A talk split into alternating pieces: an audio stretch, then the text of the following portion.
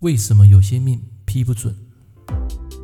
您正在收听的是《科学八字轻松学》，这是一个结合命理风水的实用节目。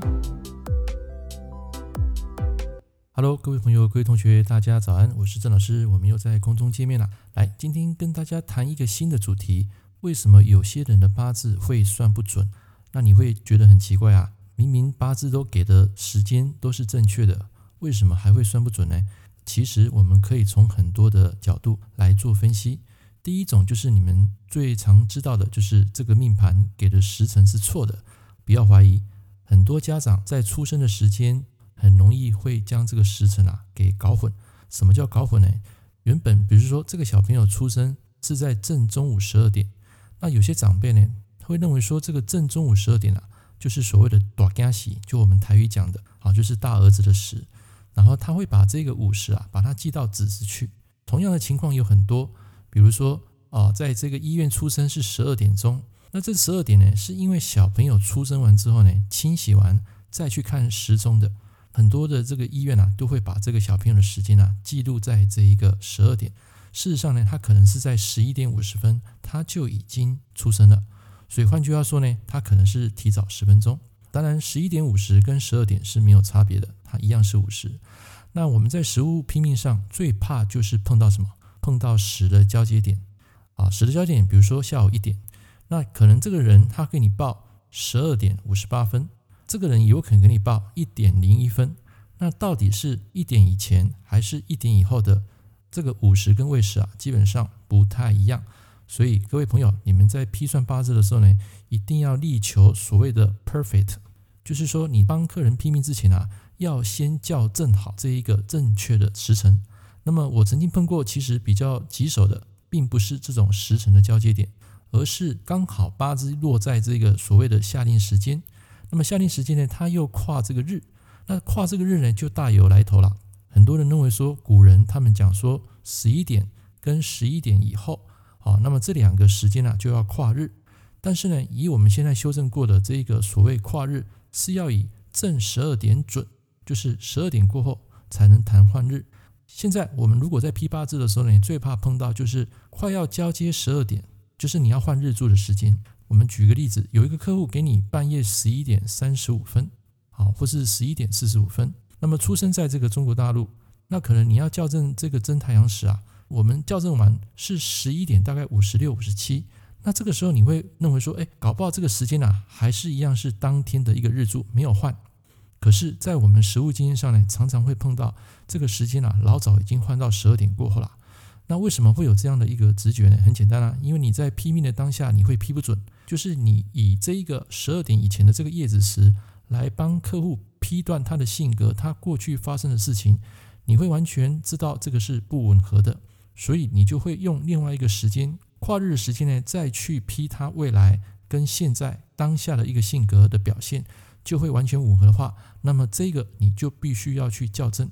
换句话说，你在帮人家批命，虽然调好真太阳时，可是还是要以当下客户提供给你的资讯为实际情况，不能以这一个真太阳时来做依归。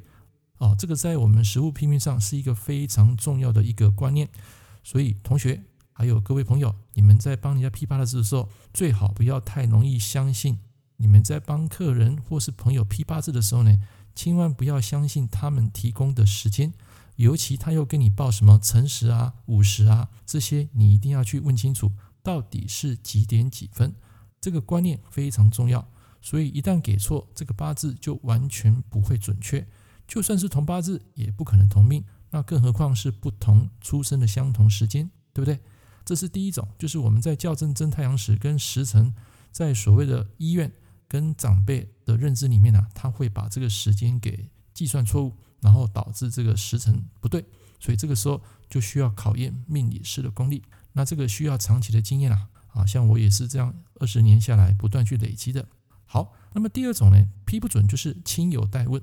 什么叫亲友代问呢？就是在实务上我们看过很多那种长辈。尤其是妈妈，她会亲自拿小朋友的八字来来找你算。那问题是小朋友本人没有来啊，所以有些小朋友他不太相信这种什么命理算命的。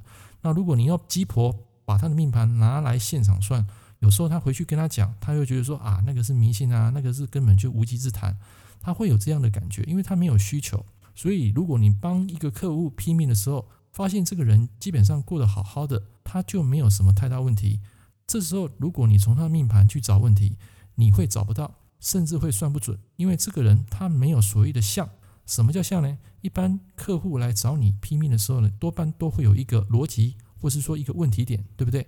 那这个问题点在他的潜意识，在他的脑中出现的时候，就会形成一个太极。什么叫太极？我们讲太极会成像，在太极生成像之前，它会有一个太极生两仪，两仪生四象，对不对？这个不是易经里面讲的吗？从太极会成象，代表说他内心有疑问，那这个疑问呢，就会显示在当下的这个八字的命盘里面。换句话说，你可以从流年流月去找出这个人的当下问题点。他可能是身弱，然后造成财破印，或者是说身弱八字食伤过强，会导致啊人啊胡言乱语，以下犯上，就是目中无人。所以这些情况呢，其实都可以从当下的一个八字，它的问题点结合成一个我们讲的太极的相。这个太极的相呢，就会应验在这个人的身上。那么于是这个批命就会非常的准确，高达七成到八成。如果一个朋友他陪朋友来，那这个朋友他算完之后，他会问说：“哎，你要不要一起算？”结果旁边那个朋友基本上他没什么问题，人也过得好好的。那这个时候你帮他算，有百分之八十到九十的几率你是算不准的，因为这个人没有问题。你如果跟他讲未来不好的事情，第一个他可能存疑，他就不相信嘛。第二个，就算事情发生了，他会觉得你是乌鸦嘴。所以没事，请不要随便帮客户拼命，这是我们在拼命的学问里面啊，是一个非常重要的准则。所以这一点要请大家特别小心，特别注意。以上讲的真太阳时校正错误，就是所谓的亲友代问。第三个就是命理师的功力了，所以这个就必须要靠不断的练习跟实战，然后累积更多的经验去做修正，才能够帮助到客户。我们在算命的时候呢，真正帮助到人是实际的客户，他内心产生的疑问，我们当做一个心理的医师。帮他建立一个比较好的一个方向，让他问题能够得到以解决，就是厘清当下，而不是预知未来。预知未来当然要讲，但是重点还是于厘清当下问题，才会有未来。OK，以上这一个观念提供给大家做一个学习上的参考。我们下一堂课见，拜拜。感谢您收听《科学八字轻松学》，我是郑老师。如果你喜欢我的节目，欢迎订阅我的频道。我们下一堂课见喽，拜拜。